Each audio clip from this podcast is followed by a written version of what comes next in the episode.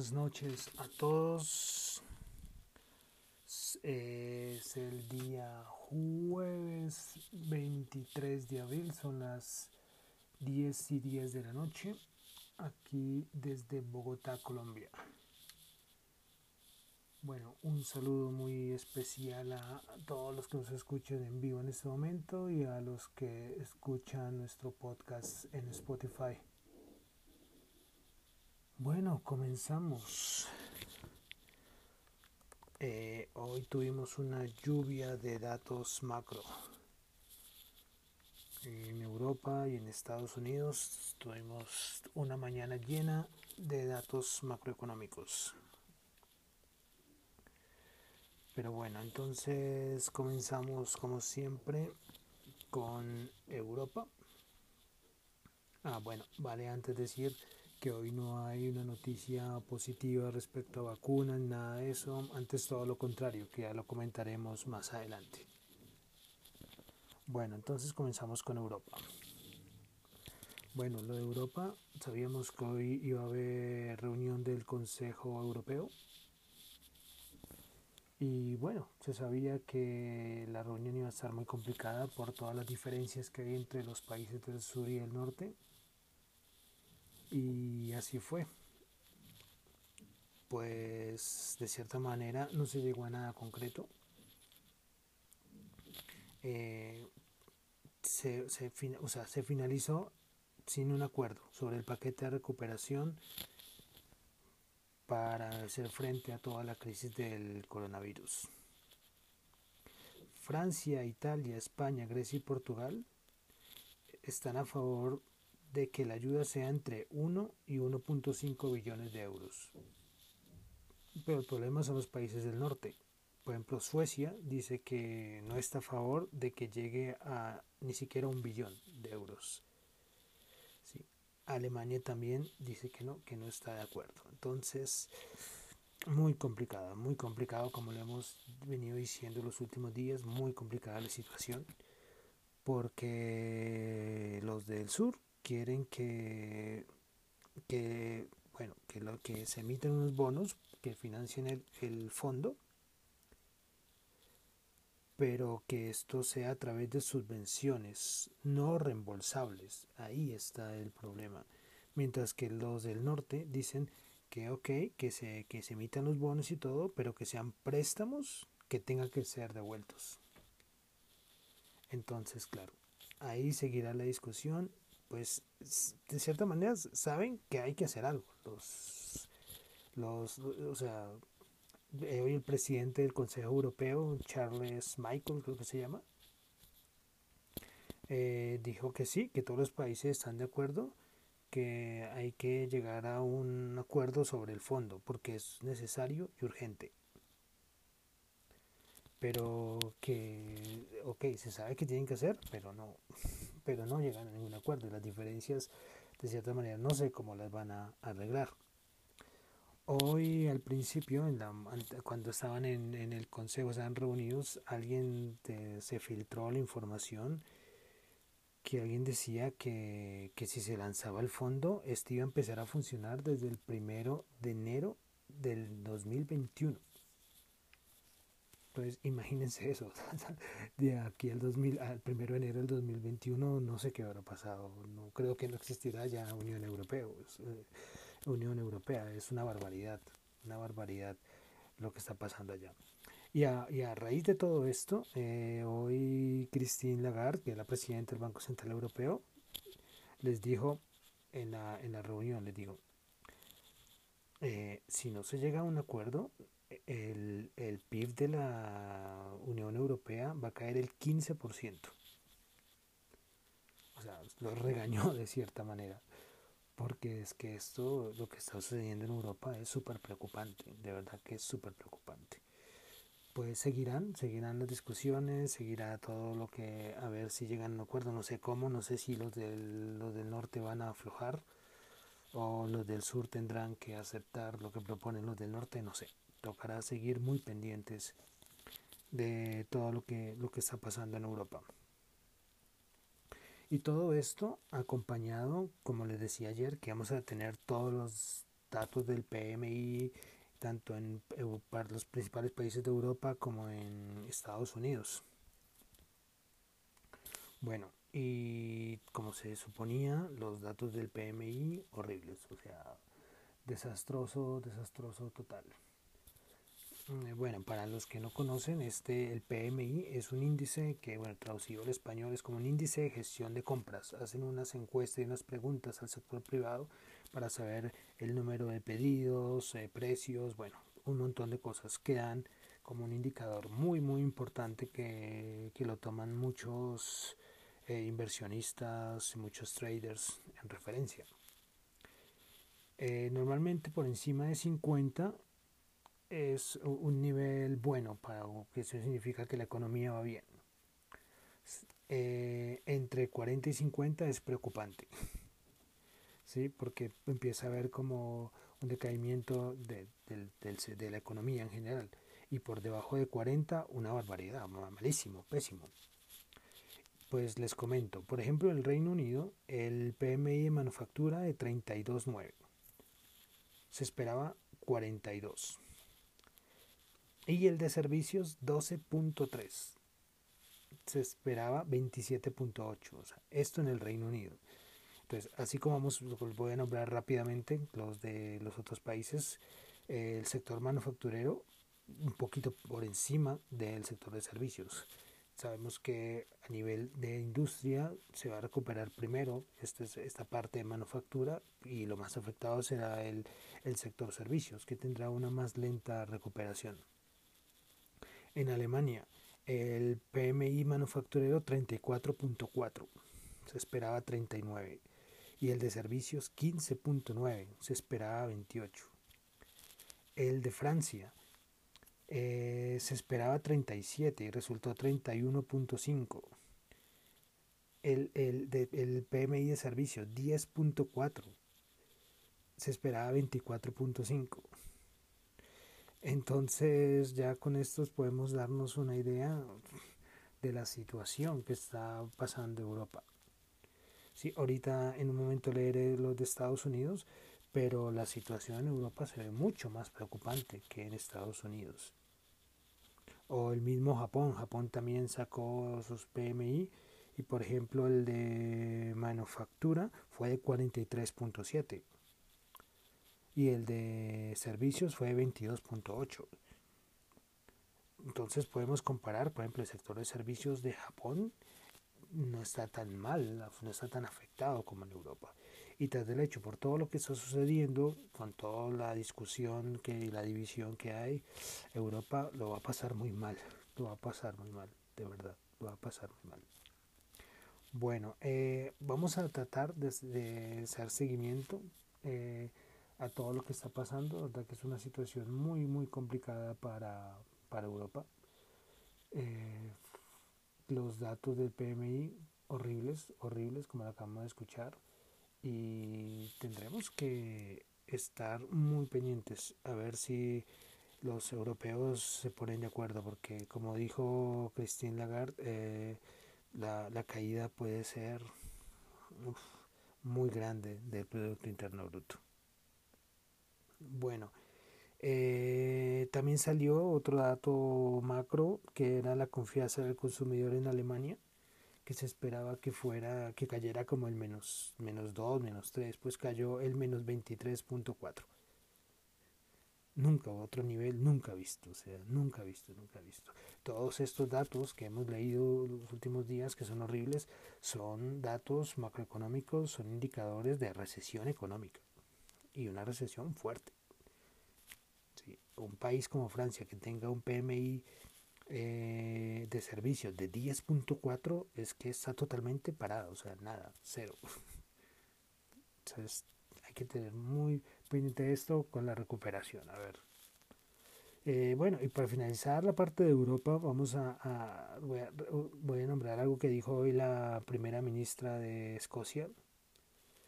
Dijo algo algo muy claro y se atrevió a decir que para retomar la vida normal este año no se va no se va no, no se va a retomar la vida normal esto va para largo Y así yo creo que aplica para muchos países del mundo. Bueno, entonces terminamos ahí Europa. Entonces vamos a Estados Unidos, que también tuvo variables macro muy importantes. Comenzamos con el PMI, el PMI manufacturero se esperaba 35, eh, estuvo en 36.9, un poco mejor, un poco mejor de lo que se esperaba. El de servicios se esperaba 30 y resultó 27.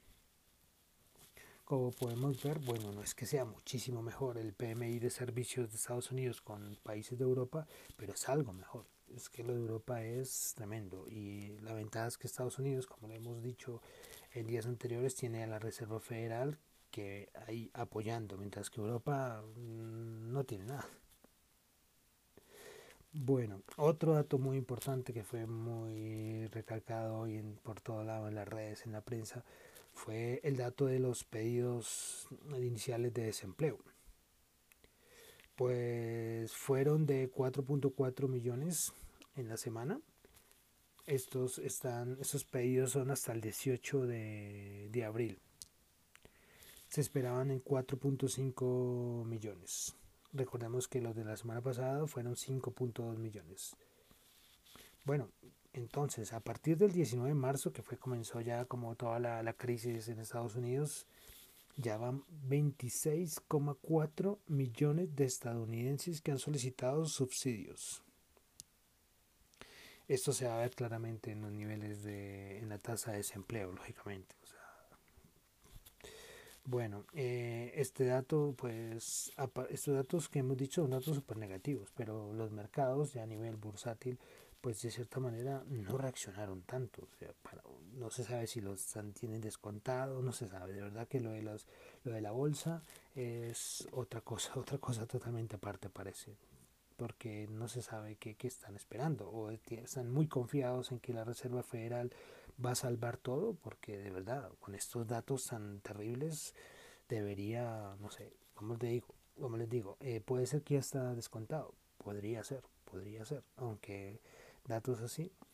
Bueno, otro eh, indicador importante que salió hoy fue el índice de fabricación de la Fed de Kansas, que estaba en menos 17 en marzo y cayó a menos 30 el de producción menos 62, envíos a menos 57 y los nuevos pedidos caen a menos 64. Entonces pueden ver que pasar de nivel de menos 17 a menos 30 es, es terrible, es terrible. Bueno, y otro dato, como digo, hoy fue una lluvia de datos macro toda la mañana, tanto el PMI como los de solicitudes de desempleo y los del el índice de la Fed de Kansas City. Hoy también tuvimos el dato de ventas de viviendas nuevas que cayeron 15.4. Eh, ¿sí? El mercado esperaba 15.8. O sea, pues el mercado espera, pero la diferencia no es que sea mucha. Son, de todas maneras, son muy malos. Esto es un nivel que estamos hablando a nivel porcentual, una caída que no se veía desde el 2013. Bueno, entonces ya hicimos un repaso de las variables macroeconómicas, los datos macro que salieron hoy, terribles, terribles todos. Eh, bueno, sigamos. Ah, les decía que hoy no hubo noticia positiva ni de vacuna ni nada de eso. Bueno, en China dicen que ya están en la fase 3 de una vacuna, y bueno, pero lo de los chinos toca, no sé, uno desconfía a veces. Pero hoy se acuerdan de la semana pasada que salió lo de Gillette, la de este instituto que estaba realizando ese tratamiento y que, que salió los datos que el tratamiento iba muy bien y por eso subió el mercado. Bueno, pues ellos mismos dijeron que iban a estar en una fase más adelante y que después iban en unos días iban a mostrar resultados pues hoy dijeron que no, que fue un desastre la primera etapa y que lastimosamente este, la droga que estaba en el Remdesivir, que era el nombre de la droga, no funcionó. Entonces, pues esto hizo que el mercado se fuera para abajo, para, pues ustedes ven el momento que salió una noticia que fue como a las once y media, si no estoy mal, de la mañana, hora de Bogotá, salió la noticia de Gillette y el mercado para abajo. Entonces, ellos después salieron a decir que lastimosamente se habían filtrado esos datos la semana pasada, que los verdaderos eran los que salieran de las pruebas y pues salieron y lastimosamente, porque digo lastimosamente porque todo lo que sea no poder controlar el coronavirus me parece negativo. Entonces, mal, muy mal, muy mal.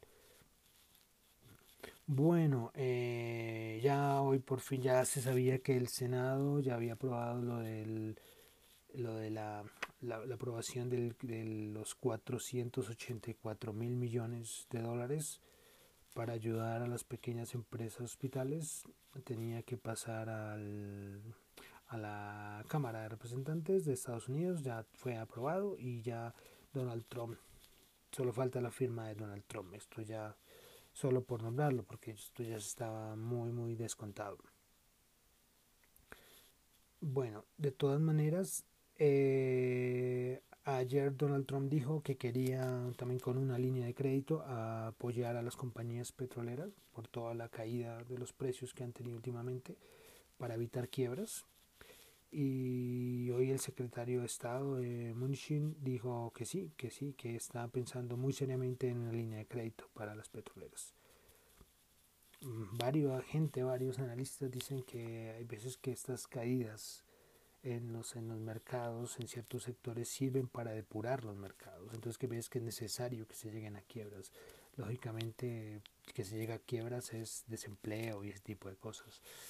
Es algo, bueno, no sé, no sé, es complicado porque hay veces que el mercado también se necesita depurar. Es tristemente, bueno, lo digo como economista, pero hay veces que yo creo que sí es necesario, necesario.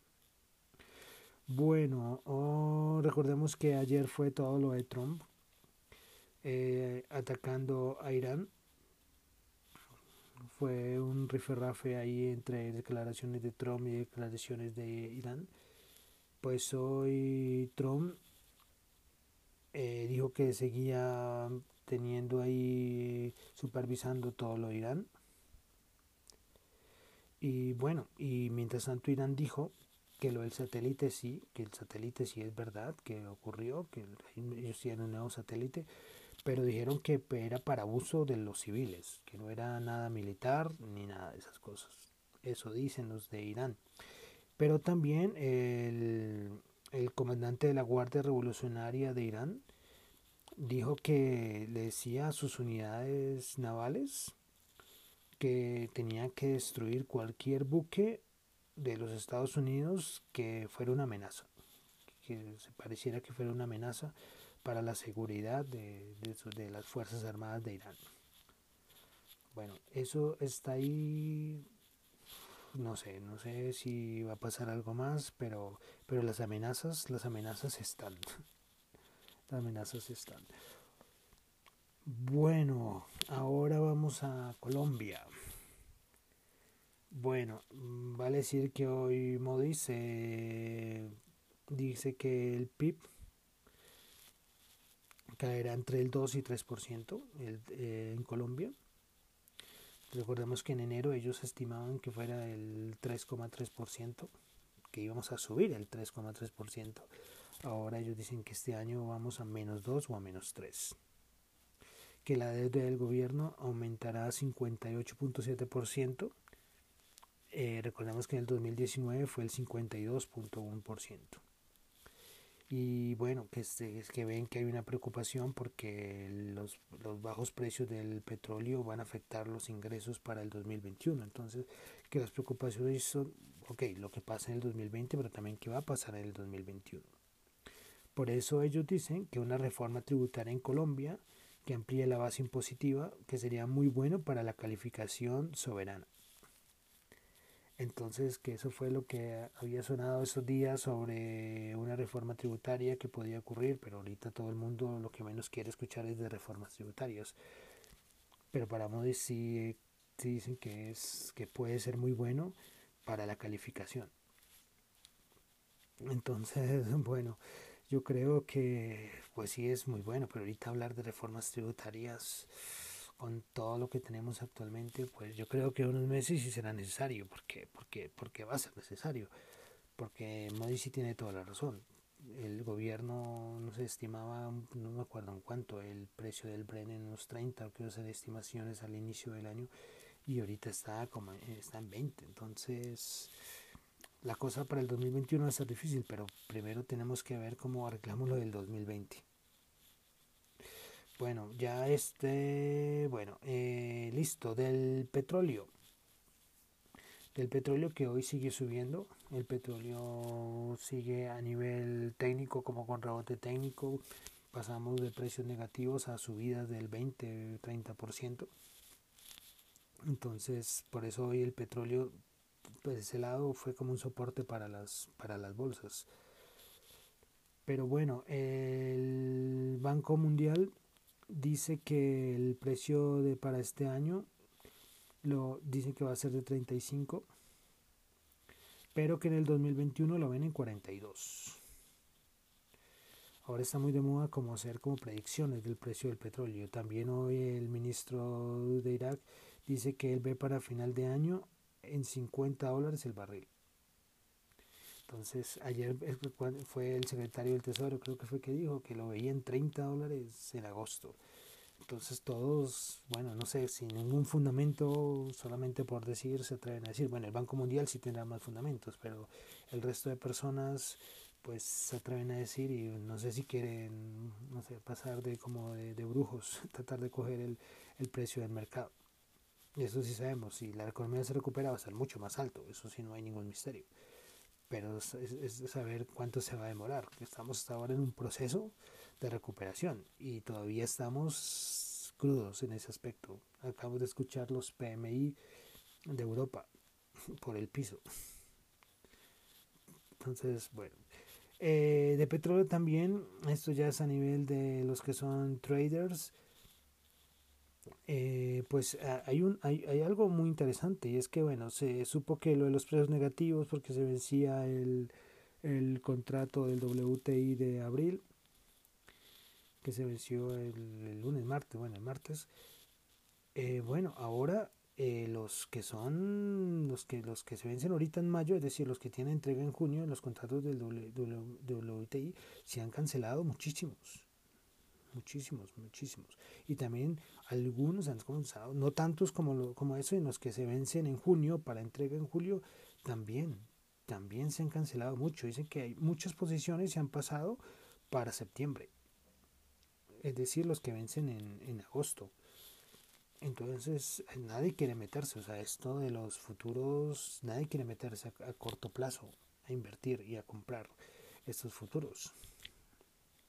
Pues eso sí, vamos a tener, yo creo que vamos a seguir teniendo volatilidad, porque a nivel fundamental, para que haya rebotes del 20-30, mm, es que no ha pasado nada. Hace tres días el, petróleo estaba bajando, llegando a negativo 1 y el otro llegando a 9, 10 dólares.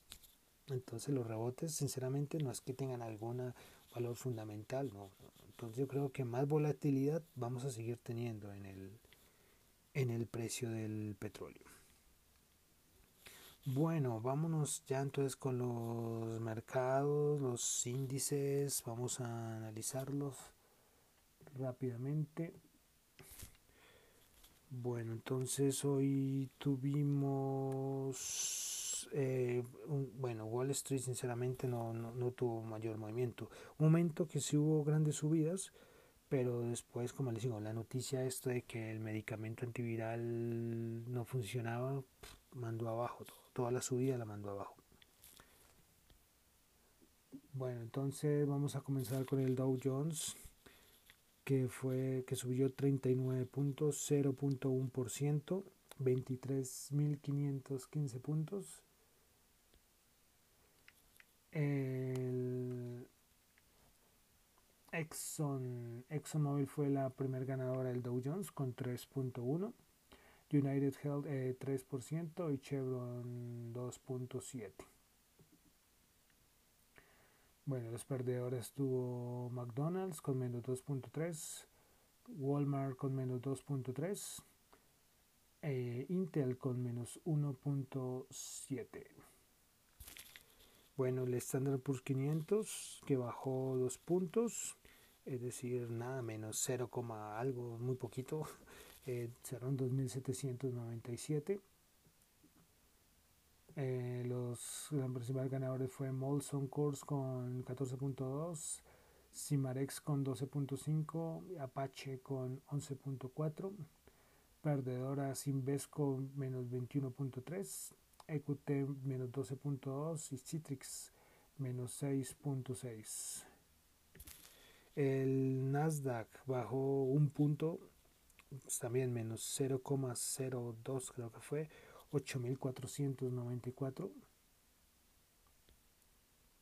Eh, y esta la, la, principal ganadora hoy en el Nasdaq fue Sirius con 6.3, NetApp con 3.4 y Expedia con 3.2. Y las perdedoras fue Citrix con menos 6.5, Willis Towers eh, con menos 4.6 y Gillette bueno, la, de la, el fármaco que no funcionó, menos 4.3. Bueno, antes no, mucho.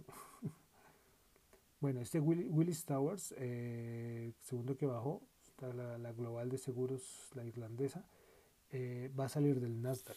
La va a reemplazar Zoom, la aplicación que ahora todo el mundo usa para las conferencias.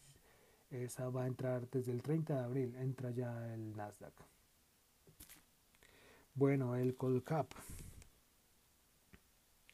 en Colombia. Bueno, vale decir una cosa del, del Colcap y es que ahorita en todo lado está el rumor de, del rebalanceo. Entonces que vamos a tener rebalanceo del MSCI. Este es el de Morgan Stanley Capital Investment y entonces hay mucho rumor. Yo sinceramente no me atrevo a, saber cuál será el rumor verdadero. Pero entre los rumores está que saldrían Argos, Sura, ISA, Bancolombia. Bueno, Argos la ordinaria, Sura la ordinaria, ISA, Bancolombia preferencial, Bancolombia ordinaria. Y que entrarían Cemex, Avianca y Semargos ordinaria esto es el rumor, esto es el rumor. Tranquilamente puede ser que no salgan, sino que haya una fuerte, una fuerte venta de estas acciones. Pero entonces sí, esperar, esperar lo del rebalanceo. Entonces, tras del hecho vamos a tener rebalanceo con todo lo que está pasando. Me sorprende lo de Avianca. Lo de Avianca, verdad, me sorprende. Ya lo he escuchado y salió en varios, varias, la prensa salió lo de Avianca, pues, que está muy mal, muy mal pues me, parece súper extraño que, dicen que va a ingresar a. Bueno, lo de Cemex, que aunque también está mal, puede ingresar. Y bueno, dice Marcos, que, entra y sale de, los, de estos índices en estos rebalanceos. Bueno, la que más subió fue hoy Bolsa de Valores de Colombia, 10%. El Cóndor, 9.9%. Y la vivienda, 8.7%. Las más afectadas, preferencial aval, menos 5.1. Grupo Argos, menos 3.3. Y Bancolombia, la ordinaria, menos 1.1. Bueno, eh, recordamos de todas maneras el precio del petróleo. El Brent subió 21.5, subió 0.8 el WTI 16.8 subió 2.6. Bueno, en, en, el bueno, antes ya para ir terminando unas noticias finales, eh, especialmente es que hemos nombrado mucho lo de Avianca, lo de Virgin Australia, todo, todo el problema de las aerolíneas y que algunos países han tenido que rescatarlas, pues al Italia estaba en quiebra el tal estaba supremamente mal y ahora es Italia la que va a encargarse de rescatar a, Italia. Otra aerolínea más rescatada por los, por los propios gobiernos. Bueno, entonces ya para finalizar, dato del oro, 1751 subió 15 dólares. Dice que con todo lo que está pasando, con esa inyección de dinero por parte de la Reserva Federal, que podríamos ver el oro en 2000. Son predicciones que hacen. Eh, no recomendaciones de, de, compra ni nada de eso, solamente digo lo que varios dicen que hay que, que estar muy pendientes del oro. Tasa representativa del mercado para mañana 24 de abril, 4021, bajó 17 pesos el dólar. Bueno, entonces con esto ya terminamos por la noche de hoy. Entonces mi nombre es John Torres, me pueden encontrar en Twitter como John Chu y o en la cuenta de arroba dato economía. Entonces esperemos escucharnos el día de mañana. Bueno, muchísimas gracias y hasta luego.